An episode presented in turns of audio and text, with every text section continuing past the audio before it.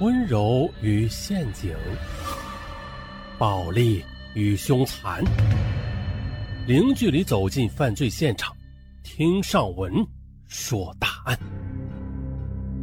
本节目由喜马拉雅独家播出。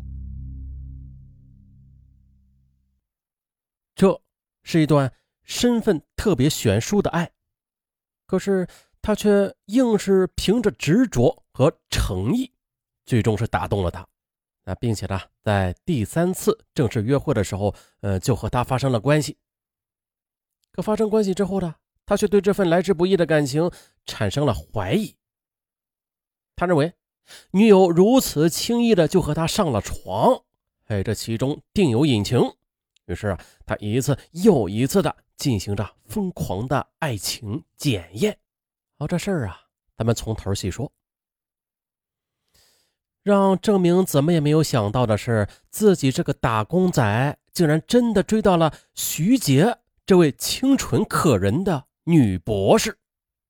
前面咱们就说了，身份悬殊的爱恋嘛，那确实挺悬殊的。那这要是说起来啊，郑明和徐杰这两个人的条件确实很悬殊。现年二十八岁的郑明，其貌不扬，家境贫寒；徐杰那可是教授之女啊，在读博士。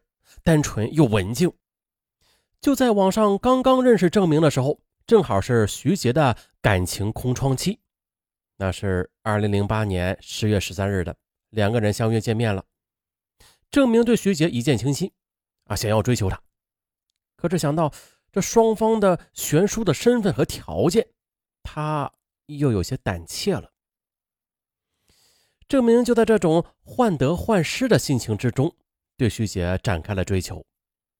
起初呢徐杰并没有接受他，可是郑明很执着，他一边像一个大哥哥一样细心的去照顾着徐杰，一边还坚持不懈的向他发表着自己的爱情宣言。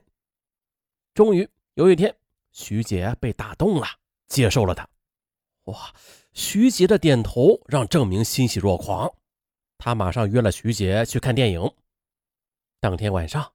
郑明和徐杰一起坐在电影院的情侣座位上，啊，度过了一个浪漫的晚上。而让郑明感动的是啊，徐杰在他面前表现的是非常的羞涩和单纯。几天之后，郑明又约徐杰一起去逛街购物，这次两个人依然是相处的很融洽。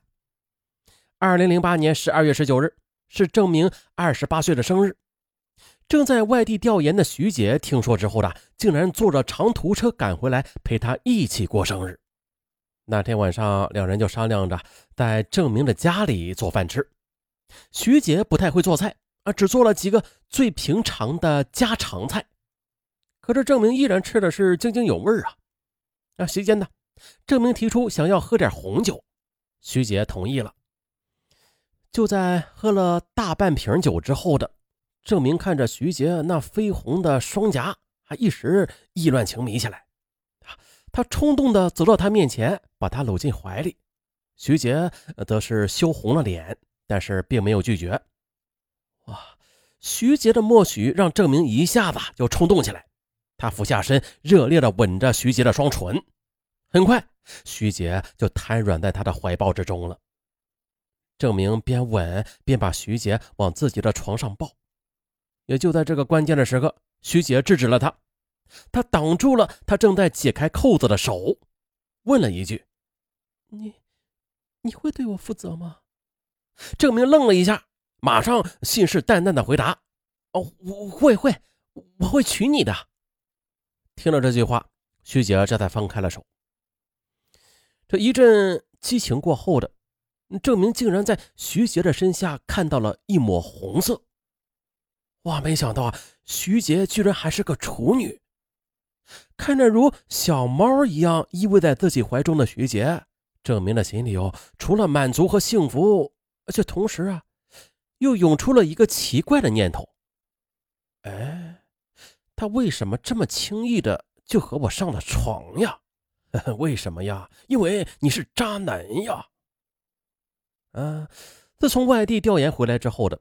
徐杰就经常的来到郑明的出租屋里，帮他收拾房间，还为他买一些日常用品。有时郑明的同事过来玩，看到他谈了这么一个清秀又有文化内涵的女朋友，都对他羡慕不已。可徐杰越是对郑明好，这旁人越是羡慕他，哎，他的心里反而那个解不开的疙瘩就越来越大了。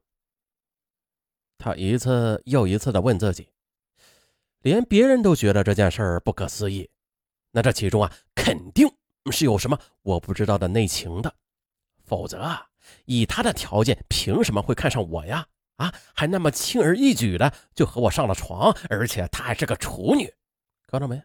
多渣吧！那零九年的三月初的，徐杰告诉我证明。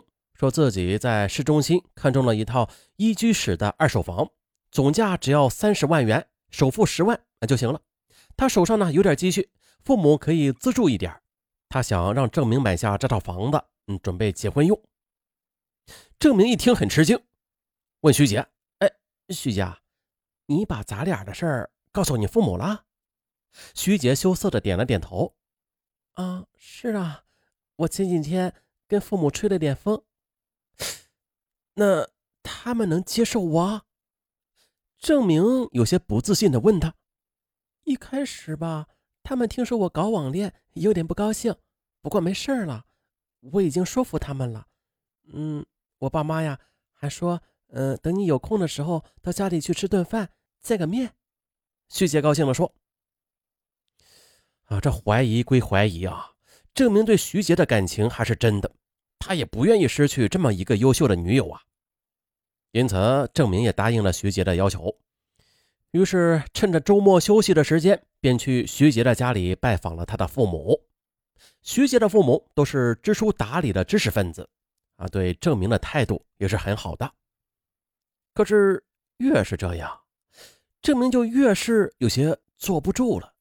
他想啊，要说这徐杰的父母都是高级知识分子。那怎么会会任凭女儿找一个我这么又穷又没有学历的打工仔呀？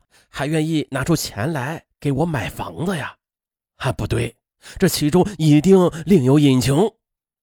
哎，不过该怎么才能查出这事情的真相啊？于是郑明每天做梦呢，都想检测出自己的这份爱情的质量到底是如何的。就在二零零九年的四月的一天。郑明看报纸的时候，看到这样一则消息，说一个女孩不幸的被歹徒给强奸了。那为了她将来的幸福啊，家长带她去医院里做了处女膜修补手术。哎，这个消息便触动了郑明的敏感的神经了。他突然想啊，徐姐有没有可能也是这种情况啊？再或者这报道里边说的。那就是他的例子呀！哎呦呦呦呦，不不不行！为了检验出真相的，郑明故意的拿着这张报纸给徐杰看，然后自己站在一旁观察他的表情。嗯，但是他很失望，徐杰看上去没有一点紧张或者异常什么的。五月底，郑明和徐杰一起联名买了这套小户型的房子。郑明又开始怀疑了啊！这徐杰啊他是不是有过什么精神病史啊？哎，或者这身体是不是有什么问题啊？